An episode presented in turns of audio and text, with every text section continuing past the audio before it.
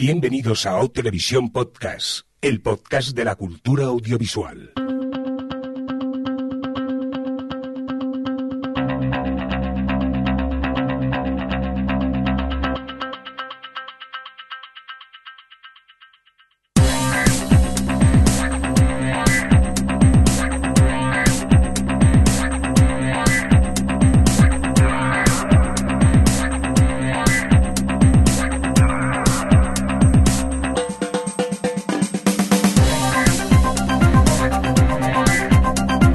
Bienvenidos y bienvenidas a una nueva edición de Televisión Podcast, el podcast de la cultura audiovisual. Esta edición, la 231, dicho en términos más televisivos, la S11E09.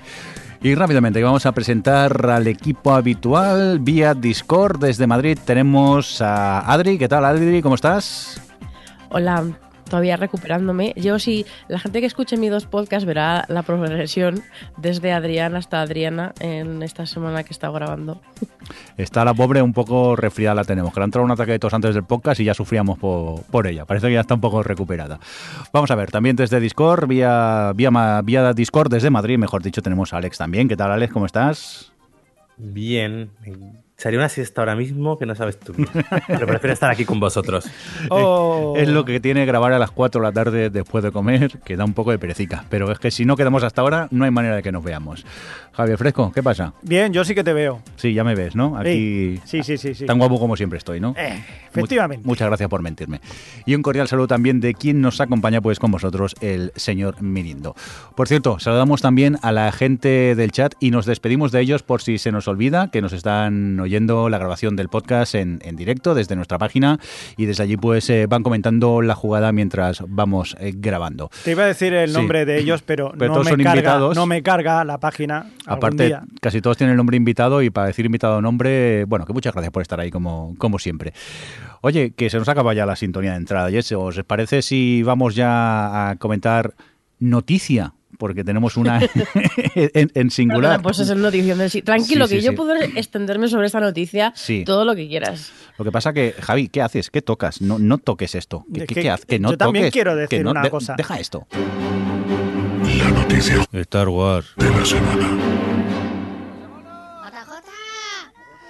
Pero, Javi, que no Pero- es de Star Wars, tío, la noticia. Ya lo sé, pero de JJ había que poner algo, ¿no? No sé, digo yo. No, a ver, yo propongo Sí. que cambiemos el Star Wars por Stephen King, porque ahora se están haciendo un montón de cosas todo el rato. Es verdad, es verdad. Hay muchas adaptaciones. La noticia de Stephen eh, King. Stephen de- King. Es Tengo- el sueño de mi vida, que tengamos un indicativo para Stephen. Yo La Torre Oscura no la he leído, pero siguiendo el grupo que tengo de amigos de WhatsApp, que son muy fans de Stephen King, que se están tirando de los pelos cada vez que dicen algo de, de La Torre Oscura, ¿cómo puede ser que hagan esto? ¿Cómo puede ser esto? Yo no lo sé cómo irá, pero vamos, ellos están, están, vamos, desquiciaditos. ¿Qué te parece a ti, Adri, el tema? Lo- La Torre Oscura, estoy Tower. encantadísima. ¿Sí?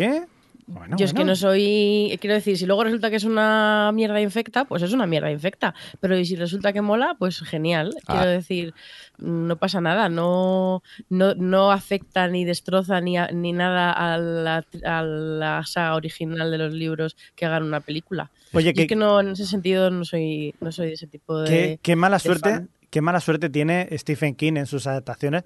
La verdad, si, si habéis leído alguno de los libros, cualquier libro, yo creo que es- escribe muy bien, es muy fácil leer a Stephen King, es- te metes enseguida dentro de, de sus libros. Pensaba que ibas a decir que es muy fácil escribir Es lo muy que fácil escribe. ¿eh? escribirlo porque son todos iguales, al final son todos escritores Ala. que están por ahí en Maine haciendo no sé qué. Pero sí que es verdad que con lo fácil que es meterte dentro del, del universo de Stephen King y lo mal, lo, generalmente lo mal que salen sus adaptaciones. Es, es- es alucinante Sí, es porque verdad. dices, eh, Sí, tiene un material que- muy bueno como para que se estropee tanto. Yo Porque tengo la ahora muchas esperanzas en, en la nueva adaptación de It, que además estará dividida en dos películas, por un tochaco de 1100 páginas que menos, y a ver si aquí sale algo, algo decente, porque es verdad que la It esta anterior que hay, la que es Tim Curry, el, el payaso Pennywise, eh, es muy mítica, pero realmente como película es un poco chusta. Entonces a ver si en esta vez, al menos las primeras imágenes prometen que va a ser una adaptación al menos a la altura un poco de la novela, a ver si es verdad. Lo que pasa con Stephen es que es un escritor que realmente le llaman el, el rey del terror y es cierto que, es- que escribe terror y, y escribe muchas veces terror que es sim- terror a secas, pero do- a mí se me ha gustado mucho por el terror psicológico y creo que es un, un escritor que, mm, que sabe, como dice Javi, meterte muy bien en ese terror psicológico y normalmente las, las adaptaciones de sus películas se quedan en la superficie, en el terror, en que hay una cosa que amenaza y, y, y, y es- entonces mm, casi siempre son un ñordo infecto, obviamente, pero realmente curiosamente las, las películas que la gente reconoce como las mejores adaptaciones son novelas que no tienen ese factor de terror, que no hay tanto hay una cosa que un monstruo, una cosa que persigue o un elemento de terror más obvio como Cadena Perpetua o, o Cuenta conmigo o, o La Milla Verde o cosas que son obvia- no son tan de terror mm, como, como las que luego hacen que son una mierda. Entonces, bueno, yo espero con It como Alex que sí que hayan, hayan adaptado un poquito, o sea, hayan profundizado un poquito más en, un- en una novela que realmente tiene todo ese factor de, de terror psicológico con los personajes y tal. A ver qué tal. Oye, pero digo yo, mm, ¿por qué estamos hablando de Stephen King si estamos hablando de JJ hace un Porque momento? siempre es buena idea hablar de Stephen King. Oye, a mí no me, a mí no me riñas, ¿eh? Pues mira, estamos hablando de Stephen King porque el otro día casi me da un vuelco al corazón cuando Stephen King puso en Twitter eh, un nos vemos en Castle Rock y había subido un vídeo que era una especie de promo con todas las con un montón de personajes y un montón de, de, de novelas y tal que ocurren en Castle Rock, que es como su, su pueblo fetiche.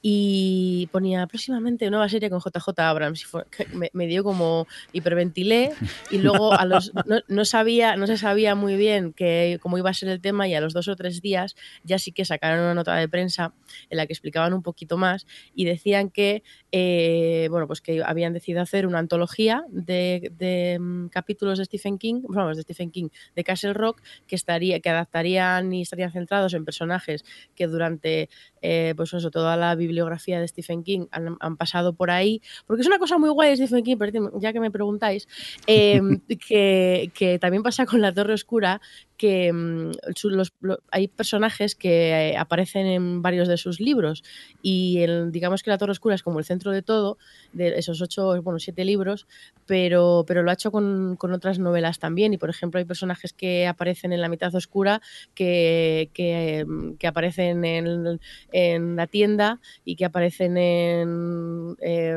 Cujo y en Cuenta conmigo, en fin, que hay como muchos personajes que tienen en común varias de sus novelas y que están por ahí como por Castle Rock, como que tiene estos guiños y me parece una idea genial que hayan decidido hacer esto.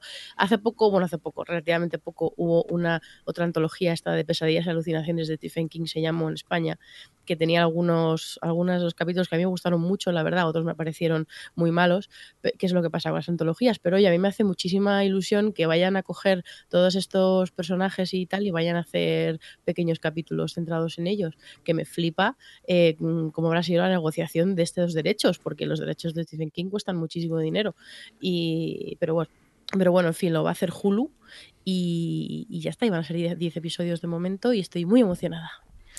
Mola este proyecto. Por cierto, hablando de proyectos, en el podcast anterior mm, creo que fue Alex que lo dijo un poco de pasada, pero es que antes de grabar lo habéis comentado y necesito, Javi, que nos comentes Sí. uno de los proyectos que también está eh, preparando JJ. En los Abrams. que está metido Sí. JJ Abrams. Una de sus próximas pelis, Sí, una de sus es- próximas producciones. Sí, en este caso es una película de guerra que se llama Overlord, Ujú. en la que pues se tratan temas sobre la Segunda Guerra Mundial, el desembarco de Normandía, que dices hasta ahí, pues está guay. Pero, ¿qué, qué pasa cuando hablamos de JJ Abrams? Que siempre hay un componente como misterioso, ¿no? Como... Unas luces allí, No, sí, como luces. unos destellos. ¿Qué, qué os diría yo si, por ejemplo, un equipo de soldados aliados que están en, el, en pleno desembarco llegan a un búnker nazi y se encuentran que hay experimentos ahí con zombies nazis? En serio. Pues eso nazis. es zombies nazis, sí, zombies nazis. Pero no yo esa una peli la he película de visto. esto, ¿no? Claro. Claro, claro. la eh, nieve. Exacto, Sí, exacto. es verdad. Pues eh, exacto. Que la vimos en Sitges. Sí, sí, sí, y hay segunda parte también. O sea Ya, ya. que sí, pero en este caso, pues, eh, pues nada, el JJ lo va a hacer mucho mejor. Y, bueno, en este caso eh, hay que decir que es el productor, el director, en este caso, espérate que lo tengo, el guionista es Billy Ray y el director es Julius Avery, que también había hecho otra peli que se llama Son of Gun. Yo ya te digo que la sinopsis me llama la atención al, Cuanto a- menos. al menos. Cuanto menos. Ya sabéis cómo a JJ le gustan las cosas rimbombantes y que suenen bien y. Sí. Va, una de zombies nazis. ¡Qué buena idea! ¡Vamos a hacerlo! Venga, vamos y pondremos humo y cosas misteriosas. Que me sobra el dinero. Venga. Venga, toma aquí dinero, los muy que quieras. concept, sí, sí. sí. es verdad que sí que los conceptos siempre son, como dice Adri, son muy high concept. Luego a veces se deshinchan un poco, pero bueno, esperemos que. Hmm. Pero bueno, eh, es curioso, ¿no? Porque dices, si juntas a JJ Abrams con zombies nazis, ¿qué puede ir mal? Si juntas a JJ Abrams con, eh, con Stephen Ya King, está. ¿qué puede ir mal, tío? Es que, si juntas a JJ Abrams con Uy. Star Wars, ¿qué puede salir mal? Es decir, eh, yo no digo nada. me da miedo porque con los haters que eres de JJ pensaba que ibas a soltar un zasca, pero bueno, te has comportado un poco. Lo he dicho de forma irónica, ¿no? Ya, no te has ya. dado cuenta. No, no, para nada. Vale. Ya sabes que yo no. Concepto de ironía no, no, no, No lo lo llevo muy bien, no lo pillo mucho. Venga, pues eh, hasta aquí la noticia del día, porque. eh, Noticia de OTV. Sí, la noticia de OTV. Últimamente estamos más de comentando series que hemos visto que, que noticias, pero esta mm, noticia de JJ Abrams y sobre todo de este nuevo proyecto en el que está Stephen eh, King metido por el medio, pues nos llama mucho la atención y nos apetecía comentarla. Pero yo creo que es momento para lo siguiente.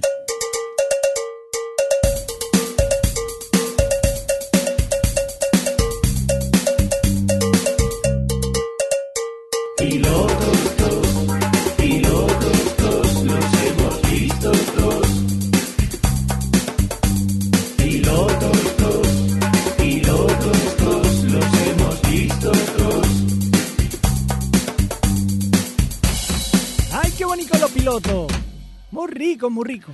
Bueno, no sé si los hemos visto todos, sí que hemos visto cuatro, por lo que veo aquí en el guion, así que vamos a ir eh, comentándolos poquito a poquito. Empezaremos con esta producción de HBO, este Big Little Lies, eh, que hemos tenido oportunidad de ver tanto Adri, eh, Alex como yo. Y nada, Alex, cuéntanos un pelín de qué va esta Big Little Lies. Pues Big Little Lies es la nueva serie de David E. Kelly, conocido por todos ustedes por El Abogado, Ali McBeal y otras muchas series, Boston Legal también.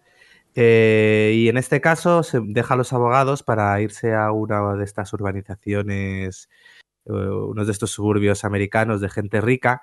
Y es un poco nos cuenta cómo eh, tres, tres madres, un poco tres mujeres, Desperate Housewives, como eh, pues eso, eh, gira en torno a un misterio. A ver, es cómo lo cuento sin spoiler.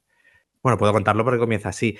Parte la serie con que ha habido un asesinato y a partir de ese asesinato la serie eh, te va contando a través de los testimonios de la gente involucrada eh, la historia de tres de las, de las mujeres que hay en esa urbanización. Vamos conociendo sus historias y cómo gira todo también en torno a un incidente que ocurre con uno de los niños en el colegio, uno de los hijos de una de ellas. En el reparto tenemos a Nicole Kidman, a Reese Witherspoon y a Shailene Woodley, además de Laura Dern, eh, Alexander Skarsgård, vamos, es un reparto de lujo. Una serie que a mí me ha, me ha gustado bastante en su primer capítulo, me ha parecido que tenía...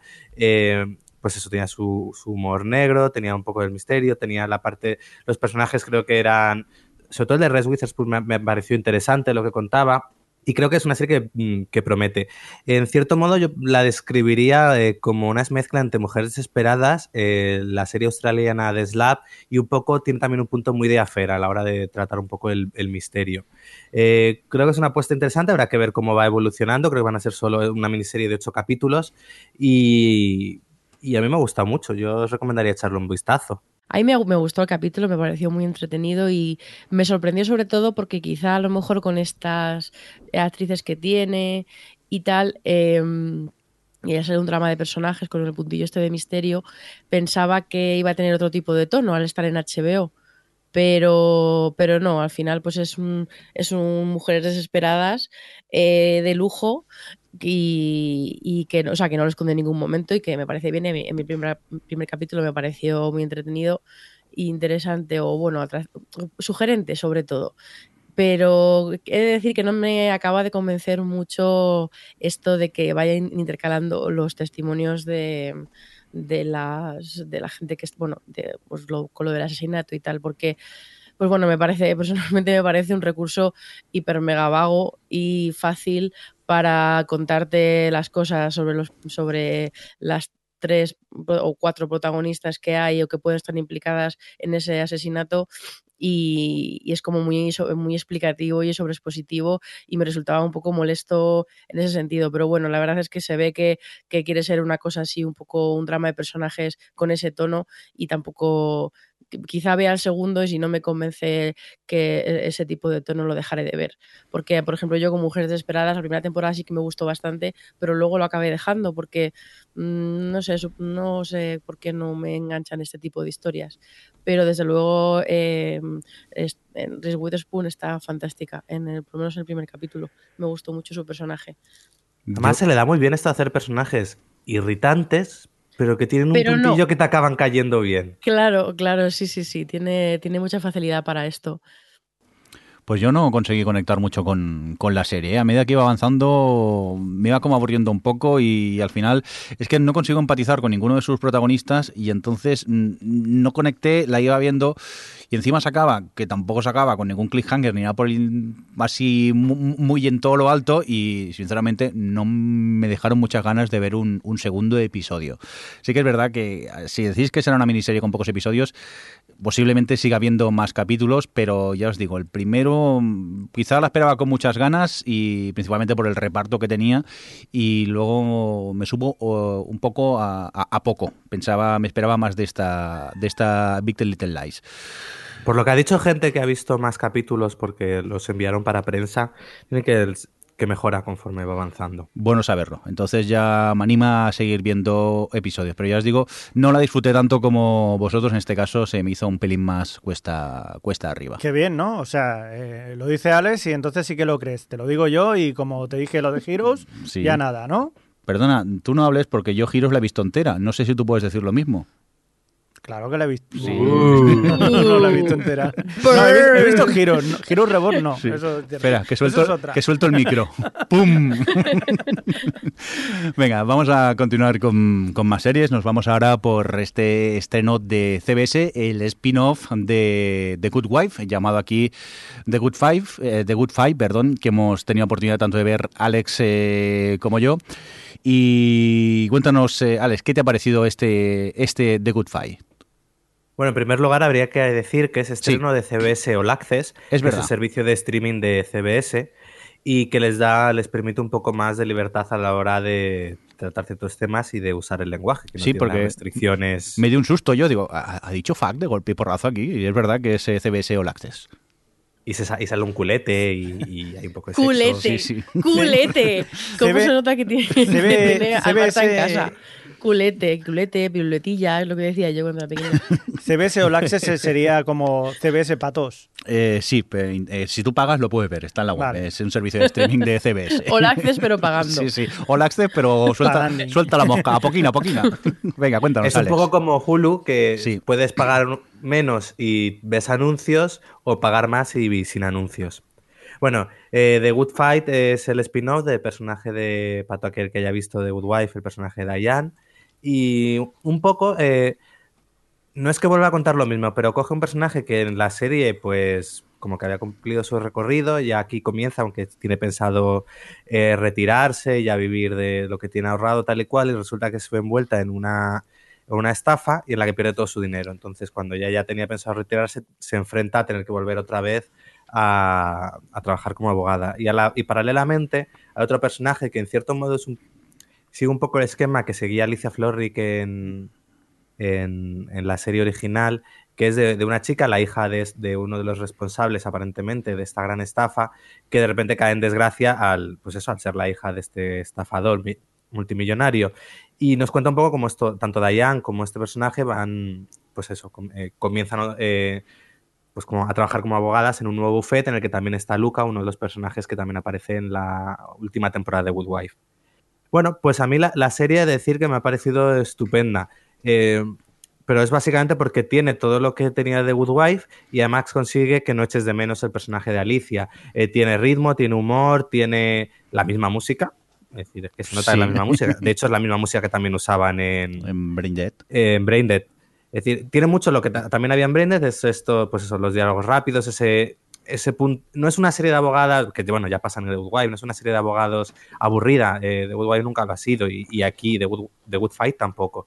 Eh, los dos capítulos, el primero está bien porque es presentación de toda la situación, pero el segundo, que ya es lo que va a ser un capítulo normal de la serie, me pareció incluso mejor. Me, me entretuvo mucho todo el tema del caso, cómo lo resuelven los personajes, lo bien que combina el caso con pues, el avance de cada uno de sus personajes.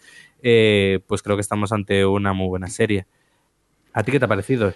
A, a, mí me pareció eh, más de lo mismo, pero con la ventaja que no sale el personaje de Alicia Florrick, que era a mí siempre me había caído mal ese personaje, y, y, la disfruto. O sea, me lo pasé bien viéndolo, pero ya te, es lo que dices tú, es, es más de lo mismo. Es que encima es el mismo tipo de música, el mismo tipo de diálogos y es otra serie de abogados. O sea, es, es una, no deja de ser una continuación de, de Good Wife, pero ya no sale Alicia Florrick y salen otros personajes.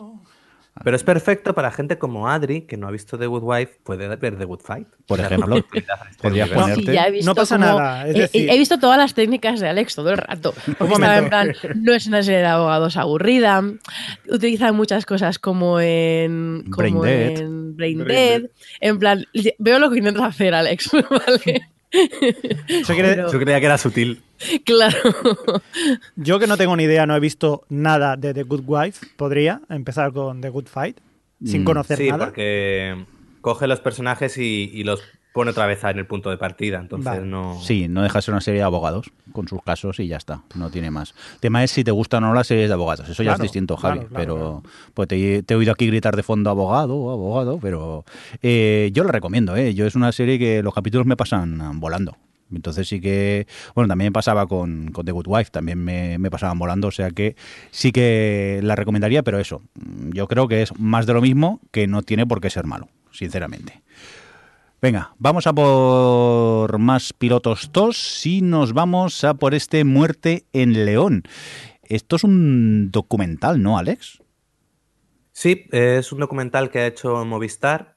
Eh, ahora un poco siguiendo esta moda de documentales como por ejemplo The Jinx o Making a Murder, pues aquí en España hemos hecho este y la verdad es que no tiene nada que envidiar. Eh, Muerte en León se centra en el, en el caso del asesinato de, la, de Isabel Carrasco, la presidenta de la Diputación de León, y un poco te cuenta todo lo que hay alrededor de, ese asesinato eh, a varios niveles. Eh, por un lado, bueno, te cuenta cómo sucede, pero luego te cuenta quién es ella y quiénes son la asesina, bueno, y la hija y todo lo que sucede. Está muy bien porque realmente es muy turbio todo. Eh, desde el momento en el que, sobre todo a partir del segundo capítulo, empiezan a centrarse en quién era Isabel Carrasco, empiezas a entender, eh, bueno, cosas que ya se habían dicho y tal, como que a nadie le dio pena. Es decir, cuando A ver. sucedió eso, por decirlo de forma suave. Y empiezas a ver toda la corrupción que, había, que había en esa diputación, todo lo que ella hacía, como era una cacique, una mafiosa y cómo todo el entorno que, en el que se movía y cómo de ahí surge lo que luego acaba terminando en su asesinato. Lo que pasa es que... A mano de dos locas. De dos locas que además... eh, todo momento, no, eh, en ningún momento se victimiza o se dice, bueno, porque siempre se decía eso, que Isabel Carrasco hacía la vida imposible a la hija de la que la asesinó y que esa fue la razón, pero luego empiezas a entender las causas y dices, vale, aquí son todos lo peor. Entonces me parece que es muy interesante, además es un documental que, que está contado a base de, de, entrevistas y de mostrar el juicio, el, el juicio. Eh, no, es, no está, no, no, hay reconstrucciones, simplemente es eso, eh, documentos que ya se tienen y, y, el juicio. Y es muy interesante, yo lo recomendaría. Es difícil de conseguir porque además eh, a partir del, del cuarto, eh, creo que fue con el cuarto capítulo, eh, hubo gente a la que no le gustó lo que se contaba ahí de las altas esferas y le obligaron a Movistar a quitarlo, luego lo han vuelto a poner un poco de tapadillo, pero sin hacerle mucha promoción, porque es verdad que lo que se cuenta ahí eh, tiene, tiene bastante tela que cortar y a nivel político es una vergüenza. Pues tomamos nota de este Muerte León, que a mí me, me pica la curiosidad, tengo que sacar tiempo y, y, y, verla. Venga, vamos a por el último piloto todo que hemos podido ver, en este caso otra producción de HBO, este Crashing, que es eh, una serie que ha estado producida por Chuta Patou, quien también eh, dirige el... ¿Te he entendido? Chuta. Chuta Patou. Jude Apatow. Voy a intentar decirlo bien. Es que como está Javi por aquí, eh, me da miedo decir el nombre este. Jude Apatow. Eh, es quien también dirige este primer episodio y es... eh, yo empiezo ya a pensar que es un nuevo género dentro de las comedias, que es el género del monologuista. Porque yo ya recuerdo Senfield, también tenemos Louis, tenemos de Jim Gaffigan Show, incluso Maroon, que es de un podcaster, pero que también se dedica a, a hacer stand-up comedy, y ahora nos llega este eh, Crashing, una comedia del, humorista, del monologuista Pete Holmes, que la verdad mm, a mí eh, me costó un pelín, ¿eh? Y mira que a mí es un- un- un- un tipo de historia que me gusta lo que me cuentan, pero tenía la sensación que todo lo que cuentan ya lo he escuchado mil veces en el podcast que hace eh, Pete Holmes, el You Made It Weird, y entonces, mm, claro, no me aportaban nada nuevo. También hay que decir que este tipo de comedias son muy localistas. Supongo que si no controlas el tema de monologuistas americanos, posiblemente eh, la mitad de la gente que aparece allí no sabrás ni quién son, porque eh, aparece Artie Lang en el primer episodio y claro, no sé si vosotros sabéis quién es este señor o no. No. Ni idea, ¿verdad? Entonces, quizá es un tipo de comedia para un público muy específico. No sé si para el gran público sea eh, algo muy recomendable, porque aparte, sinceramente, tampoco me leía, me reía a carcajadas. En algún punto me, reía, pero vamos, la veías más con una sonrisica que, que otra cosa. Yo la voy a seguir viendo, pero principalmente porque mm, soy un enfermo de este tipo de comedias y, no me he ninguna de ellas. Pero sí que quizá es un género y un tema que no llegue a, a ser para, para el gran público. Creo que ninguno de vosotros la habéis visto, os, la, os habéis librado de ella, ¿no? Directamente. Sí, a mí me pasa que con estas comedias de monologuistas, luego cuando ves los fragmentos de los monólogos que meten en los capítulos no hacen gracia, dices, Sí. tienes que ser gracioso al menos en el fragmento de monólogo que me metas, para Sí, sí. creerme que eres un monologuista. Mira, otra que no has comentado, de Sí. One Mississippi, que también Es de verdad, One. Mississippi de Tignotario, de Pero la, esa está muy bien. de la cual hacen referencia en, en el, en el piloto de, de esta Crashing. En el One Mississippi sale ella también haciendo monólogos. No, pero No. ella, su personaje es una, Es un- una stand-up locutora de radio. Sí. Entonces, en su cuando ella presenta eh, unas eh, piezas musicales que elige, siempre hace como un mini speech. Pero Pero, no, es mon- no es un monólogo. No hace de ella misma haciendo comedia. monólogos.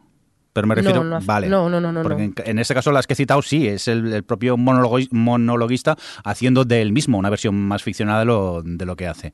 Pero bueno, parece ser que esto se está convirtiendo en un nuevo, gen- en un nuevo género en el mundo de, de las comedias. Oye, pues hasta aquí lo de pilotos tos, pero tranquilos que aquí hemos seguido viendo muchas más eh, cosicas.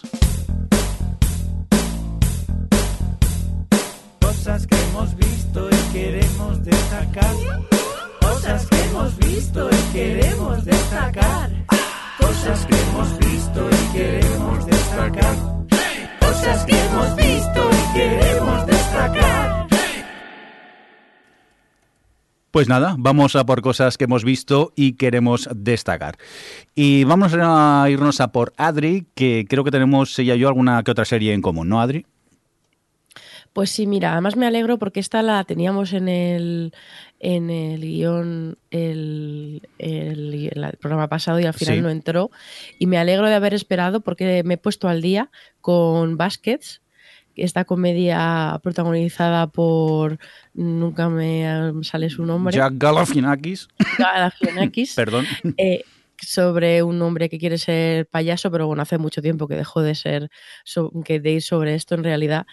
Y ha vuelto ya, la segunda temporada lleva como cinco capítulos o así, y tengo que decir que me, eh, me encanta esta serie cada vez más. Me gusta muchísimo como ya después de todo lo que, eh, de cómo presentó a los personajes en la temporada anterior, como aquí ya está profundizando muchísimo más en ellos, eh, además en todos los personajes, no solo en el protagonista, en el famoso que quería ser payaso, pero también se está centrando mucho en su hermano gemelo y sobre todo en su madre, que, que mm, el actor que es Louis Anderson se llama, ¿no, Jordi? Eh, sí, correcto. eh, me flipa el trabajo que hace en esta serie, que hace, es un señor que hace de señora, pero, pero lo hace de forma muy natural y muy creíble, en ningún momento ni, en- con ni, o sea, nada de tics, nada, le hace como, como probablemente como si se pusiese una peluca y se pusiese a hablar, pero eh, un poco a lo Paquita Salas, que es como no, no resulta nada extraño. Pero me flipa su personaje, me gusta mucho eh, los, creo que no sé si es el segundo o tercer capítulo que está más dedicado un poco a ella y a cómo em, está súper condicionada por la vida que le están dando sus dos hijos gemelos que, hay que echarles de comer aparte a los dos, pero, pero no sé, me, me parece una, una, una tra- pues, iba a decir una comedia, es una tragedia súper delicada, eh, que tiene un montón de, al final son todo un montón de situaciones muy rutinarias, pero y muy anecdóticas, pero que te, te transmiten un montón. Y no sé, me, me, me está gustando mucho esa temporada. ¿A ti qué te está pareciendo, Jordi? Yo eh, estoy totalmente de acuerdo con lo que has dicho. eh, en especial el, personaje que, que crea Lou Anderson es, es maravilloso. eh, el tercer episodio, a mí en algunos momentos de, piel de gallina, la actuación de él. He llegado hasta el cuarto yo, eh, no he visto todavía el quinto, no he podido verlo todavía, pero el cuarto también me, me hipnotizó. Es una serie que poco a poco eh, ha ido calando hondo y, y vamos, me encantan sus, sus episodios y no puedo más que, que recomendarla. ¿eh? Yo creo que ha evolucionado muy bien desde su primer episodio, el piloto, que para mí flojea un poco a medida que va avanzando, pues me va gustando más. Por cierto, que el Anderson, que dices que, que parece que no actúe casi, ¿no? Que tampoco ni es como, ni, ni, ni lo hace una actuación muy sobreactuada ni nada. Es, es todo muy, muy sutil. Él en sus monólogos, eh, porque él es monologuista, lleva ya muchos años en, en, este mundillo, eh, se inspiraba en su madre y tenía este personaje mientras hacía los monólogos, cuando hacía chistes en los que se refería a su madre, hacía este personaje que ahora estamos viendo en, en Baskets y la verdad que, que lo interpreta de una manera, una manera muy, muy entrañable. Y desde aquí yo también la recomiendo muchísimo, al igual que, que Adri.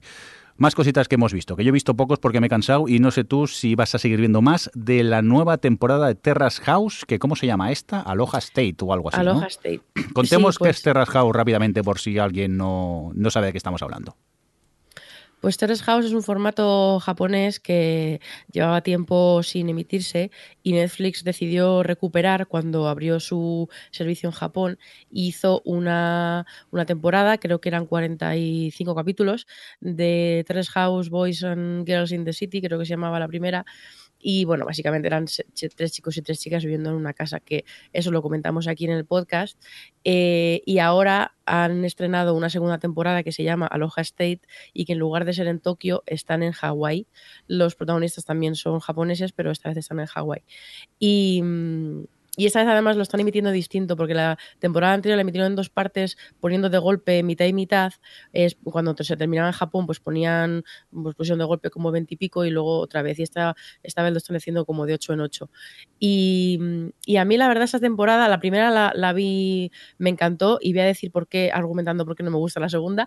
Eh, y es que el hecho- en esta de Hawái, eh, aunque son todos sean japoneses, eh, todos son em, chavales muy, muy internacionales, muy de mundo, que han vivido en Japón, pero ahora han estado mucho tiempo viviendo en Hawái, algunos han estado toda su vida en Estados Unidos, aunque tengan padres japoneses. em, en fin, que en general no tienen, eh, son, a ver, no voy a decir personas más normales, son eh, culturalmente más cercanos a mí. Entonces, al final, es, estoy viendo a, a seis chavales que ninguno de ellos me parece especialmente fascinante como personas, eh, convivir en una casa y no me, no me, no me dice mucho, ni me interesa, ni nada. La, la gracia de Terrace House era precisamente ver esa forma de, de- de convivir y de existir y de pensar y de todo, incluso de comer, que tenían los japoneses con respecto a nosotros. Pero es que ahora mm, eso se ha perdido. Entonces, eh, yo vi los ocho porque estaba, no hago más que empalmar resfriados y estaba un día súper tirada en casa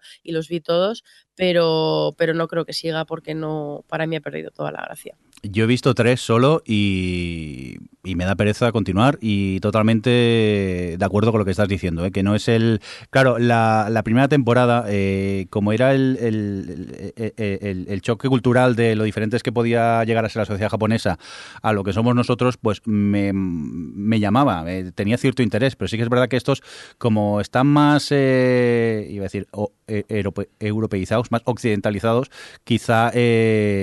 no me llaman tanto y sinceramente tampoco es que tengan mucho carisma los que hay allí en, en esta casa. No sé si como en la primera temporada iban entrando y saliendo otros o aquí todavía siguen los mismos, pero Bueno, justo en el 8 dice una que se va, o sea que Ya. supongo que tendrá un poco el mismo, Mm. el, el mismo este, pero...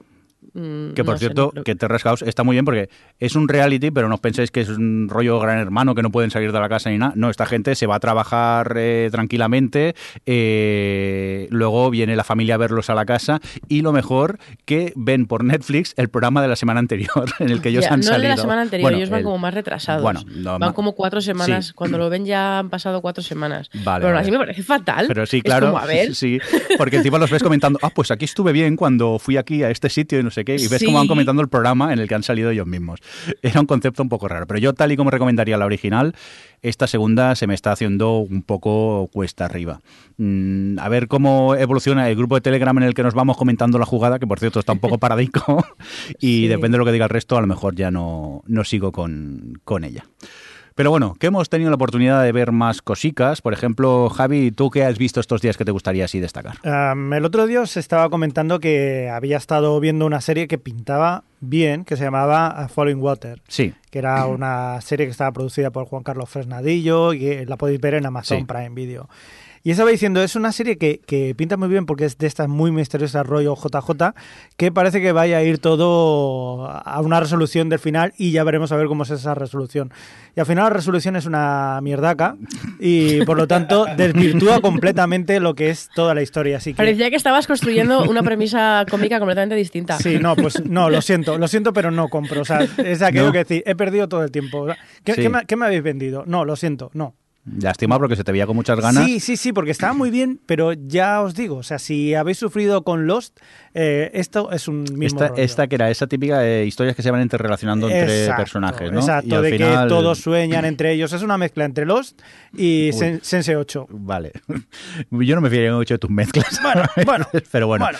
entiendo, entiendo. Total, que al final ha sido No, un no. no. Bueno, pues una lástima por esta que prometía tanto y al final a Javi no, no ha mí, acabado eh, de. igual de hay otra gente que sí que le llama más, pero a mí eh, no. Esto de dejarlo todo para el final y al final Vale. no, no, no. Venga, vamos a por una más y luego seguiremos con, con más tuyas. ¿Qué, qué más nos quieres comentar? Pues quería comentaros que había vuelto The Walking Dead, que es una cosa, no sé si habíamos hablado, y bueno, eh, ahora van a ser estos, después de esta mid-season, vuelven otra vez estos capítulos que parece que sea Sí, porque como yo ya que me he se está preparando. Esto es todavía séptima temporada, octava, Ah, es, es sí, la segunda sí, parte de la temporada, ¿no? La segunda parte, pero Bueno. ya sabéis, ahora ya no, ¿por qué vamos a hacer una temporada entera si lo podemos partir en cachitos? Claro, y porque así luego tenemos encima, todo el año a la gente aparte, enganchada. en verano te ponemos Fear the Walking Dead y ya tienes zombies para un tienes, tren. Para aburrirte. Y si no Venga. viene JJ con los zombies nazis Y ya está. y lo rellena todo. Que nada, que ha vuelto. También quería comentar que mis amigos frikis eh, del Mm. pueblo me dijeron, tío, Mis muy- amigos frikis del Mis pueblo. amigos frikis del pueblo. sí. Atención, ¿eh? O sea, tú separas tus amigos frikis del pueblo y tus amigos frikis de ciudad. Sí, bueno, también tengo mis amigos del pueblo, pero no son frikis. Vale, Entonces, vale. estos son diferentes. Son, son amigos del pueblo, pero son frikis. Que sepas que es el título del podcast, mis amigos frikis del pueblo. Vale. Vale. Me parece correcto. Em, se han quejado, se han Un, quejado. un saludo para ellos, que creo que nos escuchan algunos de ellos. Pues eso, que se han quejado de que no hayamos puesto The Walking Dead dentro de las 10 mejores series que hemos visto. Pero lo que ya les comenté en un momento, y lo digo aquí otra vez en directo de toda la gente, que esto es una cosa entre todos. Aquí tenemos cada uno nuestros gustos. Y al final es una media entre lo que nos ha parecido interesante, que eso no quiere decir ni que sea mejor ni peor. Simplemente eso. Oye, quisiera aprovechar y hacer Ah, un- no, un, un que va, apunte. pues es, es fatal. Sí, Adri. Yo merezco, merezco Sí. estar muerta por no haber metido. eh, No seas animal, no seas animal. Westworld en el, el top 10. No te dijeron esto, no seas bestia. A ver, eh, gente que nos escucháis, que no podemos coincidir siempre con vuestras aficiones y si a veces una serie que os gusta mucho no nos gusta a nosotros y lo decimos, tampoco os enfadéis con nosotros, que hay muchos tipos de series, que a veces Pero nos que dejáis comentarios. caso de que no me gustara, porque luego anda que Sí. me argumenté Sí. cosas que me encantaban Sí, de no, la a- serie. a- aparte Adri habló O sea- muy bien de Westworld y dijo, le he dado menos puntos porque quiero destacar también otras, que sé que entrarían en el top. Pero ya no eso, a, a veces nos dejáis comentarios que nos quedamos un poco helados. Digo, tenéis que entender que no podemos siempre compartir los mismos gustos, pero... A bueno, propósito de comentarios, Sí, hay que me encanta hacer esto porque cuando digo que voy a hablar de un comentario, Jordi a Jordi se le sube todo. Y ahora, fíjate que so- soy calvo y tengo los pelos de punta de la cabeza. Pero, no, en serio, no te preocupes, Jordi, voy a ser muy educada. Bueno, luego lo quito, ¿eh? Eh, Sí, sí, si hace falta. Eh, sí, que mm, nos comentó un comentario comentado en la, en la Sí. zona de comentarios que, mm, que en el capítulo anterior decíamos la de One Day at a Time, que en. España es día a día, la llamábamos un día a la vez y nos, bueno, nos, nos defenestraba mucho por nuestro castellano. Tengo que decir, querido oyente, que tienes razón, que en España es, es día a día, pero y que sí, un día a la vez está mal dicho, en, por lo menos en castellano, eh, pero es que la canción de los créditos es eh, la cancioncita que suena todo el rato, dicen todo el tiempo, un día a la vez. Entonces a mí se me quedó completamente metida en la cabeza y ya no puedo no llamar a la serie un día a la vez. Es algo que me resulta completamente eh, imposible. Pero hijos, es que tenéis más poco sentido del humor, de verdad, ¿eh? Es como ya. de 100, de 100 y ya está. Decir- O, o Fortitud, que yo lo Decían llamo... que en Wikipedia pone dejandre, se pronuncia, no, Dejandre. pronunciado dejandre, que me hace la idea del pronounced. A ver, nunca hemos destacado por saber pronunciar bien las No, cosas, ¿eh? y Tampoco ahora... Yo, yo soy el primero. Por ejemplo, Fortitud, Sí. yo le llamo 42, porque Sí. más o menos es como digo yo 42. O sea que, haceros eh, Eso es, una como, idea. eso es como Peter Griffin en Padre de Familia, cuando va a clase de fran- francés y le dicen que 42 se dice cagantú. Me y dice, bueno, me voy a hacer un 42. Venga, que vamos a centrarnos, que se nos va un poco la, la cabeza. Eh, Javi, de Walking Dead, ¿bien eh, la vuelta o qué? Sí, de momento muy tranquilita porque Sí. se supone que al final que pues, va, que viene el gordo. De momento han empezado suavecicos, pero bueno, a mí me sigue gustando Sí. The Walking Dead. ¿eh? Sé que hay gente que la ha ido abandonando por el camino, pero yo es una serie que siempre me... Sí que es cierto que hay mucha gente que se queja que posiblemente estén entrando otra vez en el mismo ciclo de que cada vez se encuentran un personaje que es peor y por lo tanto, sí, sí es verdad. Bueno, sí, es, no, verdad, es cierto, es lo que hay. Es cierto, es cierto. Venga, nos hablabas también... van a hacer si no. Ya. Mm. Te- Tengo un amigo, por ejemplo, un, un amigo, por ejemplo, que se quejaba, eh, que es científico, y, y decía, a mí lo que, lo que lo peor, lo que peor llevo es que la primera temporada dice, como no tienen ni idea de biología, hay un biólogo solo. ¡Spoiler! Y Spoiler, ¿no? En Lo la primera sin palabras, lo he dejado sin palabras. ya. dejado ahí, dice, bueno, es verdad, o sea, pero bueno, mm, es que si lo contáramos todo con ciencia y todo correcto, pues eh, no habría historia. A ver, ¿Qué para demonios? empezar, es una serie de zombies. Claro. A partir de aquí ya está todo dicho. Oye, que hablabas de Fortitude, ¿has visto la segunda temporada ya, Javi, o qué? Estoy, estoy en ello y Bueno, sí, que acaba de empezar. Hay que decir que como llevaba tanto tiempo sin verla, No eh, no me acordaba de casi nada. Y Entonces digo, ¿y este qué le ha pasado? Y no ¿Y hacen un este? previously antes. Ah, no, directamente te lo ponen y ya está. Y luego más o menos te vas acordando. Digo, ah, mira, no sé qué. Pero bueno, mm, no sé, yo os diré, va, va en su línea. O sea que. Yo todavía la tengo pendiente. La primera temporada me gustó mucho y le tenía ganas a la segunda, pero últimamente es que estoy vago, no veo series, estoy un poco así sin, sin ver Ah, series. la verdad que Sí, sí. jugando Claro, por eso estoy jugando al, ocupado. al Elder Scrolls Online y entonces no me da tiempo a, a ver series. Oye, vámonos a por eh, Alex, que creo que también quiere comentar alguna que otra cosica, ¿no? Pues sí, aprovechando, bueno, que me dio, eh, como va a volver ahora Survivor, eh, la nueva edición de Survivor, que va a ser un All Stars, eh, pues había gente de la última edición que regresaba y no, no la había visto yo todavía. Entonces me puse al día y me he visto eh, la edición anterior, que fue Survivor Millennials versus Gen X. Y la verdad que decir que es una edi- edición interesante, creo que va de, de menos a más. El primer tramo no me gustó mucho, pero luego conforme va avanzando se va poniendo cada vez más interesante. Y la verdad que es bastante curiosa porque es una de esas veces en la que la división de tribus funciona bastante bien y se mantiene realmente eh, a lo que es personalidades, alianzas y demás bastante estable, que es esa diferencia entre los millennials y los Gen X, los generación X, como los llaman allí. Y, y eso, me, me ha parecido bastante curioso ver cómo eso, los millennials eran unos niñatos, la verdad que casi todos unos descerebrados, y luego los Gen eran como gente muy responsable y, y, y han jugado mucho con todo ese contraste. Es una edición buena que quizás creo que en su reunión eh, abusó demasiado de la lágrima fácil, eh, como nunca había visto en Survivor. Eso que saben hacer también los americanos de regodearse en el dolor ajeno para que tú te sientas mal y bien. Y me pareció un poco... mm, No me gustó mucho porque no... Con Survivor no me esperaba, pues eso, que se metiesen ahí tanto... el Pero bueno, en- la temporada te gustó, ¿no? Sí, la temporada está bien. Muy bien. Y ya ganas de que empiece la próxima, porque el otro día vi que tuiteabas algo de Survivor, yo ya, ya ha empezado, ya ha empezado, allí buscando, y no, estabas comentando la temporada anterior que, que no la habías acabado. Y luego me di cuenta que estabas hablando de Survivor Millennials versus Gen X. Venga, más cositas que quieras eh, comentar, Alex. Pues mira, sí, hablando de realities, también me terminé la novena temporada de Project Runway, que me ha durado como dos años, pero ya la he terminado. Y me ha gustado, la verdad que me gustaba bastante. Creo que es una temporada curiosa porque es verdad que es una temporada que no tiene ningún villano, ningún personaje así que, que odies especialmente y que tiene un nivel bastante bueno entre sus concursantes. Por lo demás, es que Project Runway creo que es un formato que funciona tan bien que a la que tengas gente así un poquito, con un poquito de personalidad y carisma, eh, te sale la temporada sola. Y nada, pues ahora voy a empezar con la décima a ver qué tal. Y eso, que es reality que tengo bastante abandonado y que realmente fue el programa que me metió en todo esto de la telerrealidad americana. La buena, no la mala de la que hacemos telebasura. Vale, vale.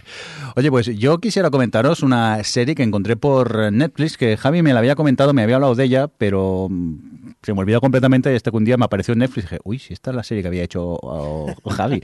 y estoy hablando de The Booth a- at the End, una serie protagonizada por Chandler eh, Berkeley, que la serie es de 2010, si no recuerdo mal.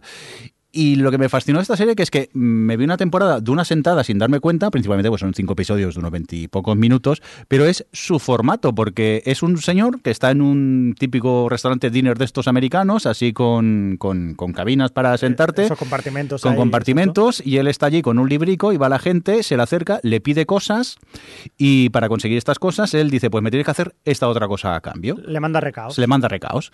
¿Qué pasa? Y lo curioso de esta serie, que es que todo ocurre en el, en el restaurante. No salen del restaurante, es todo grabado en un interior, en ese restaurante, y, y ya está. Y tú te vas imaginando la serie a, a raíz de lo que van contando las conversaciones que va teniendo él con la gente que va a visitarlo. Y esto que a- en primera instancia piensas, "Mm, menudo palo, a mí me atrapó muchísimo y vamos, me vi, me lo vi en dos días, principalmente porque me tenía que ir a dormir. Si no es que casi me veo la segunda también de un tirón porque pasan los episodios volando. Y os la quiero recomendar porque está en, en Netflix, son dos temporadas que en total creo que serán 10 episodios. Y, y si os apetece un día ver algo así ligerico y diferente, pues lo tenéis allí, este debut a, at the End. No sé si a Javi también te fastidia. Bueno, sí, porque me la recomendaste. eh, me, me gustó muchísimo esta serie. Una pena que no vayan a hacer más, pero bueno. Sí, sí, pero bueno, pues ahí teníais este debut at, at the end. Y una recomendación súper rápida, porque ya hemos hablado de ella, Superstore, esta comedia de la NBC, pero desde aquí os la quiero recomendar. ¿eh? Cada día me parece más sublime esta, esta comedia que pasa en, un, en, una, super- en una gran, gran superficie comercial, en un supermercado de esos inmensos, y, a cada día tengo la sensación que se van superando lo- en, en sus episodios. No sé si la habéis seguido viendo, principalmente Adri, que creo que la veía. No, yo no la he visto ¿No? nunca. Ah, no, pues no sé por qué, pensaba que sí. Pues os la recomiendo desde aquí, ¿eh? es de esas comedias ligericas que a medida que vas conociendo a los personajes eh, va mejorando muchísimo. Venga, por cierto, hablando de ti, Adri, ¿qué nos recomiendas? ¿Qué has visto tú que te gustaría comentar estos días? Pues bueno, la verdad es que estos días he estado viendo muchas pelis mm, así un poco de cara, porque en esta época se estrenan todas las que luego van a los Oscar y al final hay un montón de, de pelis para ir a ver. Pero mm, quería comentar que finalmente, después de que ya lo hemos hablado aquí varias veces, Frequency se ha acabado. No sé si Alex la habrá terminado de ver, pero. Todavía no. Bueno, pues ya ha cerrado la temporada, probablemente para siempre. No sé si está confirmado que no va a haber segunda temporada, pero vamos, es bastante pro- poco probable que, lo que, la, que la haya. Y, y bueno, decir que yo la recomiendo como temporada en sí misma porque está bien cerrada y, mm, y siempre, bueno, lo que hemos dicho mucho, que, que desde el principio funcionó muy bien el juego en, en dos tiempos, que es, bueno, es esta serie de que una padre y una hija intentan evitar el asesinato de su madre porque están conectados a través del tiempo con una radio, como en la película en la que está basada. Y, y siempre mm, encuentra la forma de, de hacer, de, de contar cosas nuevas con, ese, con esa ventaja que tienen, ¿no? Al tener los dos tiempos. Y siempre les funciona muy bien, hasta el final han sabido aprovecharlo. Y creo que les, les ha quedado una temporada bastante chula. Como, a ver, no es una serie aquí mm, para tirar cohetes, en plan, es la mejor serie que he visto en mi vida, pero en plan policíaco entretenido y que tiene esa parte curiosa diferente que es toda esta parte de ciencia ficción, mm, lo veo que está mm, bastante apañado. Prefiero, o sea, si tengo que recomendaros de este rollo, eh, mm, recomiendo Limitless, pero, pero si habéis acabado Limitless, esta no es mala opción. No es tan buena, pero, pero en fin, que, que al final yo creo que les ha quedado algo chulo y, y, eso, incidir en que eh, está cerrada. O sea, está bastante cerrada, no se queda ahí con cliffhangerazo ni nada. Y eso siempre está bien, cuando sabes que no va a haber más capítulos seguramente. ¿Qué más quieres comentarnos? ¿Qué más? Eh, pues depende. Ah, bueno. ¿Viste la segunda temporada de The Man in the High Castle? Eh, no, todavía no, porque no estaba... Pero bueno, pero sí, o sea, era top 1 de, de 2000, cuando la primera temporada y todavía no has Sí, con la segunda. pero es que no, apare- no estaba en, en Amazon aquí en España y digo, me espero y ahora que aparece... Sí, ya, pero no sé qué problema tengo ahora con el proxy que, que no puedo ver las series de Amazon y tengo que meterme en el router y tocar cuatro cosas y me da pereza y al final no me he puesto, pero mm, quiero ponerme, quiero ponerme porque le, te- le tengo muchas ganas, me encantó esta serie, fue un top 1 y ahora la tengo un poco abandonada. Cuéntame, Bueno, ¿merece la pena o entonces- no merece la pena? No, me voy a esperar a que la. Sí, merece la pena. Vale. Pero voy a esperar a que la veas tú para que la comentemos juntos. Y me paso Qué, a otra. qué que- presión, ¿eh? Ahora, ahora me veré obligado a verla este fin de semana o algo. Uh, cuidado. Vas a sufrir mucho. Total, eh, ti- tiene pinta por lo que he escuchado que engancha mucho y la gente la, la maratonea, pero de, de mala manera. O sea Mis que- amigos frikis del pueblo Sí. han dicho que, que igual baja un poco. En serio, en serio. AFP les vamos a llamar. AFP, me gusta. El Frente AFP. Venga, ¿qué más quieres comentarnos, Adri? Pues mira, quiero comentar eh, Good Behavior, que creo que hablamos aquí de su piloto, que es esta serie con, con eh, lo diré, Juan Diego Boto. Sí, Y siempre se me olvida el nombre. Michelle. Dockery. Michelle Dockery y siempre, y siempre sale esa que me sale a la ayuda, gracias. Eh, que él interpreta a un asesino a sueldo y ella a una mujer que acaba de salir de la cárcel, sí, que ha perdido la custodia de su hijo porque, bueno, pues es, es bastante drogadicta eh, y bastante alcohólica y bastante, pues bueno, tiene una vida así muy disoluta. Y, y ya se ha acabado la primera temporada y de verdad no puedo recomendarosla más. Me ha gustado muchísimo porque ahí donde la veis es un drama de personajes que no tiene muchas pretensiones, o sea, no va de, de pretenciosa, de intensa, ni de profunda, ni nada. Es una, es una serie muy entretenida en el capítulo a capítulo, pero que hace una deconstrucción de su personaje principal, eh, que es ella, muy interesante. Y cómo va evolucionando ese personaje y cómo le vas viendo eh, cometer los errores. Además que es muy consecuente todo el rato, ella está fantástica. La química que hay entre ellos es absolutamente impresionante. De hecho, eh, esto lo comentaba cuando, cuando hablábamos de The Night Manager. Pasa un poco como pasaba con Tom Hiddleston en, en aquella, que eh, a veces dices, pero tía, estás, con unas, estás ahí mano a mano con un asesino en serie, eh, a lo mejor no es una buena influencia para ti. Pero claro, es que ya, ya al principio te lo crees tanto por la, por la química y la atracción que se nota entre ellos y lo, lo, lo atraído que se, que, que se siente el espectador, ya, ya no digo ella, sino el espectador con el personaje de Juan Diego Boto, que es súper magnético, lo hace muy creíble. Y cómo va evolucionando desde eso, que es algo tan sexual, hasta, pues bueno, pues les pasan muchas cosas, evidentemente, creo que son 12 capítulos o así, eh, pero mm, está muy bien, es- les ha quedado una temporada muy redonda. Mm, yo pensaba que, que tenía todas las de desinflarse y tal, pero no, y cómo va dejando huequecito para los personajes secundarios poco a poco, hay un capítulo que está un poco más centrado en él, hay otro que está un poco, tienes un poquito más de la madre, de repente aparecen cosas del pasado, en fin, como que, que han sabido equilibrar muy bien cómo contar todo y todo siempre eh, al servicio de, de- del personaje de ella, claro, los personajes secundarios. Pero eh, además está renovada, va a tener segunda temporada, que espero que- que puedan explorar más a los personajes secundarios. Y, en fin, no, de verdad, la recomiendo un montón. Buena Yo- conducta. Eh, me quedo con una vez eh, que te estaba leyendo en Twitter eh, que dices pedazo de polvo que se marcan en el episodio A tal". ver, quiero decir, madre mía. de sea, construcción de personaje dice, pedazo de polvo digo bueno, bueno. No, a ver, es que me- qué calor es. O sea, en el último capítulo tienen ahí un polvo un poco como, no, no quiero decir usar la palabra viole- violento, pero, pero lo es. Eh, hay como esto contra la pared y tal, que es- está muy bien rodado. No se ve nada, obviamente, no es, pero tiene, es muy sensual la serie en general y esa secuencia es que, vamos, mm, en fin. Sí, que parece que le gustó. A Adri parece que le gustó. y lo, Bueno, com- es- lo compartió en Twitter para es, todos. es otro punto también que lo conozcan. Es una manera de vender una serie Sí. bastante Oye, efectiva. claro, también. Ahí- Esta es el, el Outlander de Adri. Esta es no, un poco para, para ver con, con la- para, para ponerte tirantes en las bragas. Es que no lo he contado, pero mi, mi hermano le puso a mi madre, o sea, estaba escuchando en casa el capítulo de Westworld y de repente mi madre que estaba, estaría por ahí, por, por casa, y, y apareció por la puerta en plan, Adrián me acaba de decir, me, se me caen las bragas, en plan toda indignadísima. Y cuando la- la- fui a comer la siguiente vez eh, a, a su casa, me echó la bronca por ser, por ser tan soez.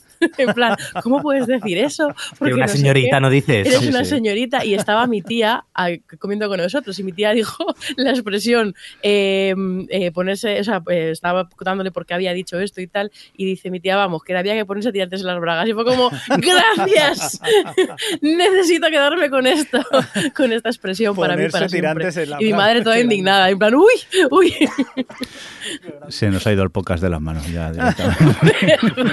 tenía que Esto nos contar pasa esto. por no tener guion. Sí, sí, sí, Tenía que sí. contar esto. ¿Veis? Miedo de que no pudiésemos rellenar todas las, todo el tiempo del podcast. Dios mío. Alex, ¿quieres destacar alguna cosita más tú?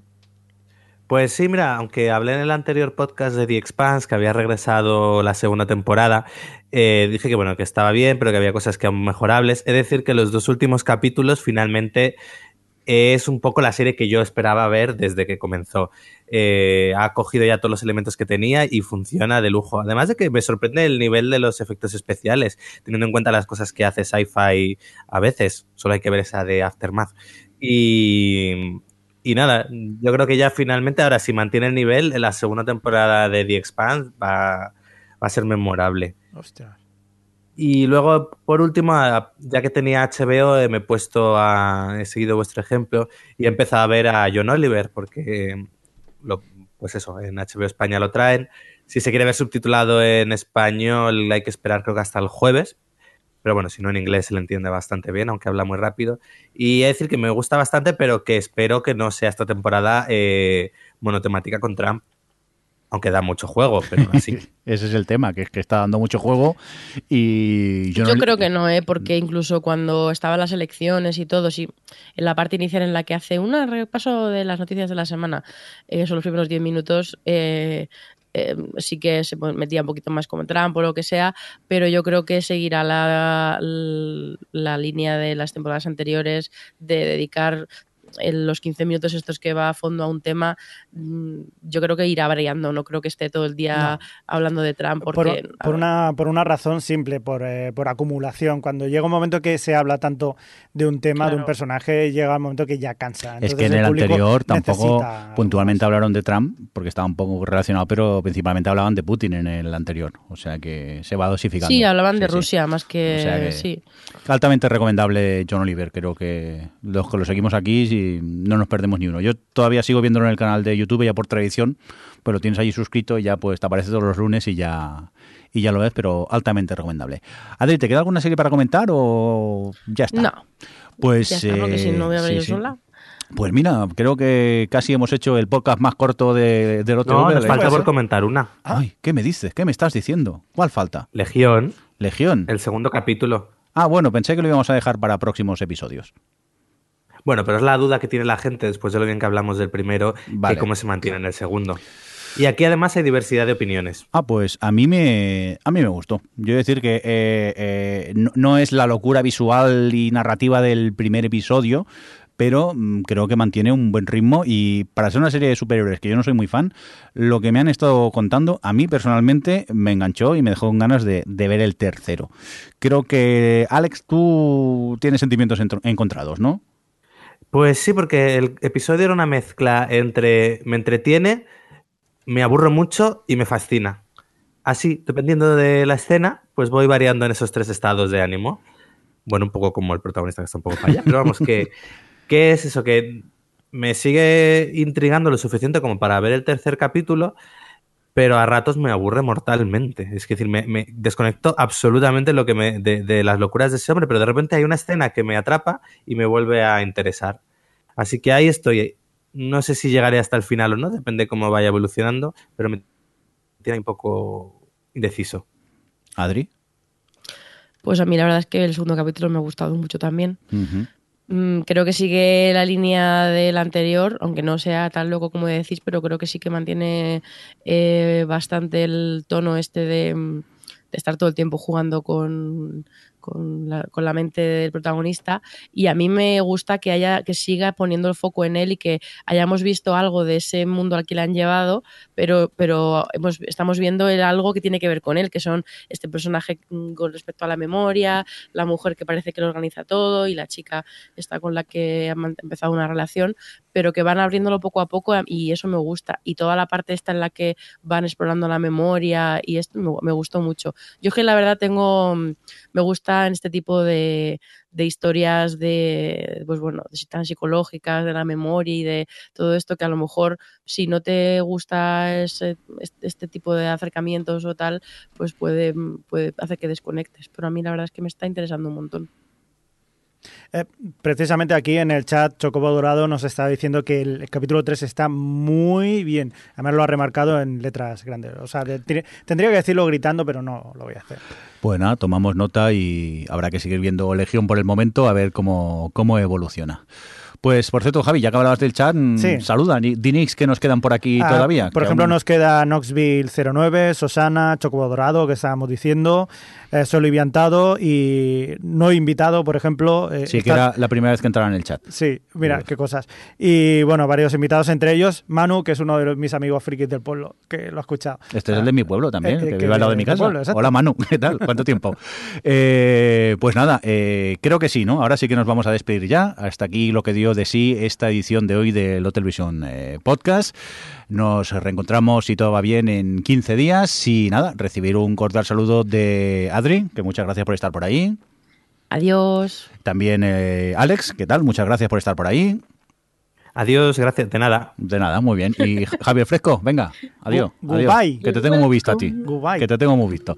Venga, y un cordial saludo también de quien nos acompañó con vosotros, el señor Mirindo. Hasta luego, adiós. Adiós. Adiós. O Televisión Podcast, el podcast de la cultura audiovisual.